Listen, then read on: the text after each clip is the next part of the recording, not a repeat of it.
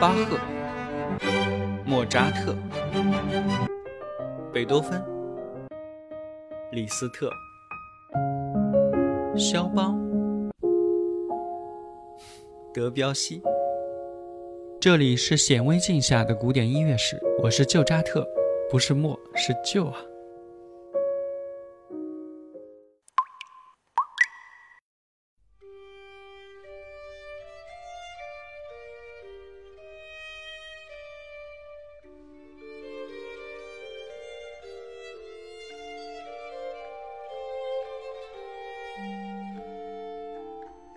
聊古典音乐啊，就不得不聊歌剧。聊歌剧呢，就一定有很多的歌剧大家以及家族可以聊啊。但是有一位肯定要先聊的，他就是人称“歌剧之父”的蒙特威尔第。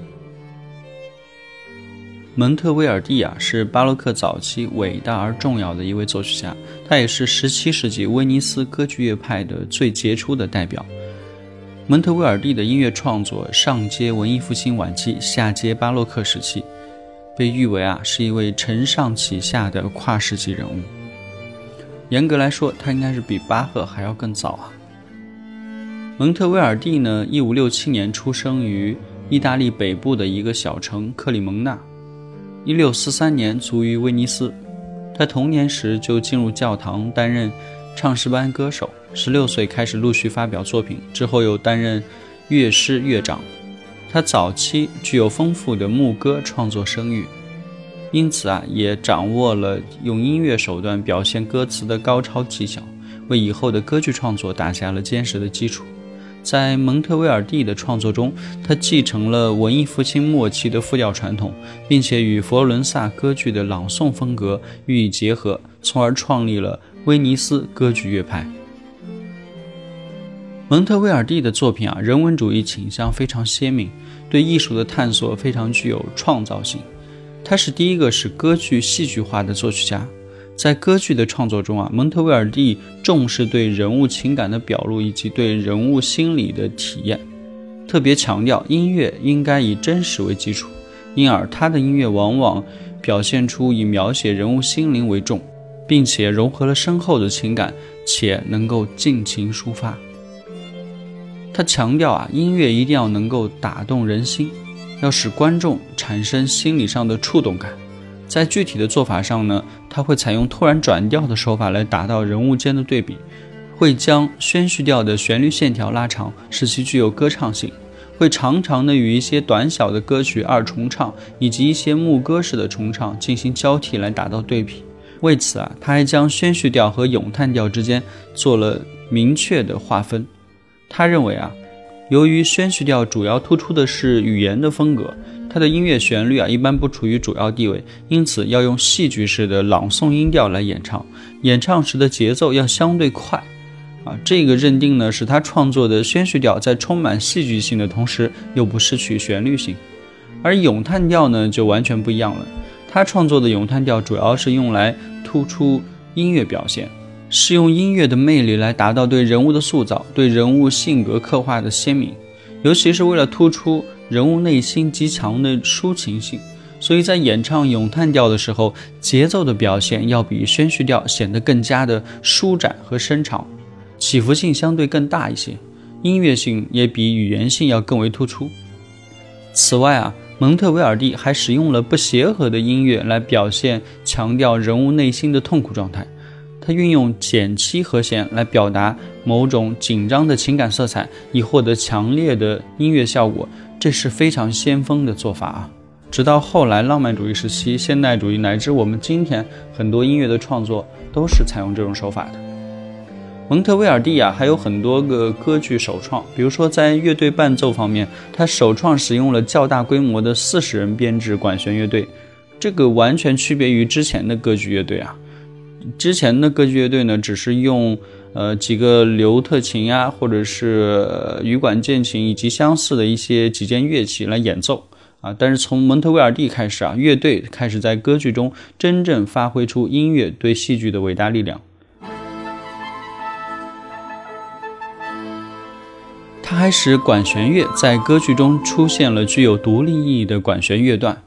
比如说歌剧正式开场前的托卡塔，也就是后来的歌剧序曲啊，以及剧情中间穿插的舞曲等等，打破了乐队以往都是处于伴奏的被动地位，从而拓展了乐队的能动性和表现力啊啊，使管弦乐队成为了歌剧整体的一个有机部分。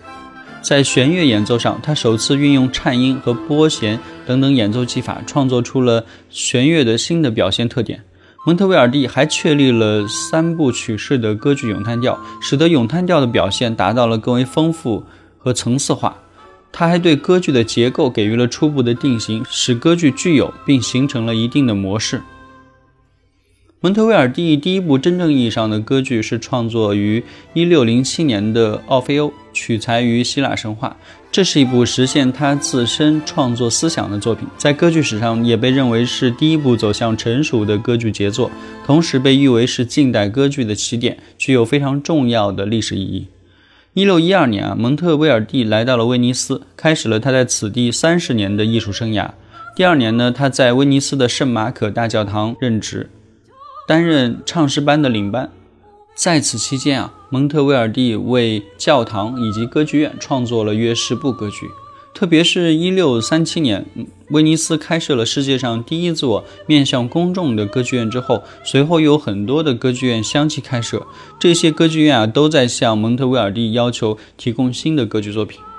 这期间，他写了那么多作品啊，其中在一六四三年创作的歌剧《波佩尔的加冕》是世界上最早的历史歌剧之一。它的内容依据的是真实的历史事件。他把歌剧以往总是以神啊、宗教人物为主要角色等等的一些习惯打破了，将真实的人类情感活动展现在舞台上。这部歌剧跨越了三百多年之后，仍然在今天具有令人惊叹和赞赏的艺术效果。它是蒙特威尔第的晚期作品，是他一生中最为重要的一部歌剧。蒙特威尔第说过啊，音乐不仅仅是用来指出歌词原意的，它还应该表现得更深刻。由此啊，在他的作品中，他确立了一个观念，就是音乐的旋律啊，要直接的去表现人的情感。当人的情感作用于音乐时，也是音乐唯一的直接表现。对此，他主动吸收了复调音乐的元素，用于宣叙调的创作当中，并且将和声对位，呃，在合唱中做了新的体现，以增强和扩大情感表现力，取得了非常有激情的效果。由此可以看出啊，蒙特威尔第的歌剧音乐创作所使用的一切手法，都是服务于戏剧表现的需要的。他出于对人物和剧情的需要，他非常懂得音乐与戏剧之间的关系。蒙特威尔第的一生啊，可谓是对歌剧创作孜孜不倦的一生。在他七十五岁高龄的时候，还在创作歌剧。他对于歌剧的贡献，开创了歌剧发展的一个新的起点。以他为开始，歌剧不但在意大利，乃至走向欧洲，甚至走向世界。尤其是在很长的一段时间内，由蒙特威尔第所确立的歌剧风格啊，始终没有人能够予以突破。而他所表现的歌剧特色。与无形中也形成了一种规则，为人们所效仿。因此啊，有人就将蒙特威尔第对歌剧的贡献，以及他在音乐史上的地位，与英国文学家莎士比亚对文学的贡献以及文学上的地位相提并论。这个是非常非常高的评价啊！蒙特威尔第不但对歌剧这种题材呢起到了奠基的作用，并且使他走入了一个全新的时代。由此啊，他在音乐史上被人称为近代歌剧之父。节目的最后啊，我们来放一首蒙特威尔第大约写于一六三二年的作品《甜蜜也是一种折磨》，由我国女高音歌唱家徐磊和她的恰空鼓乐团带来表演。我们明日再会。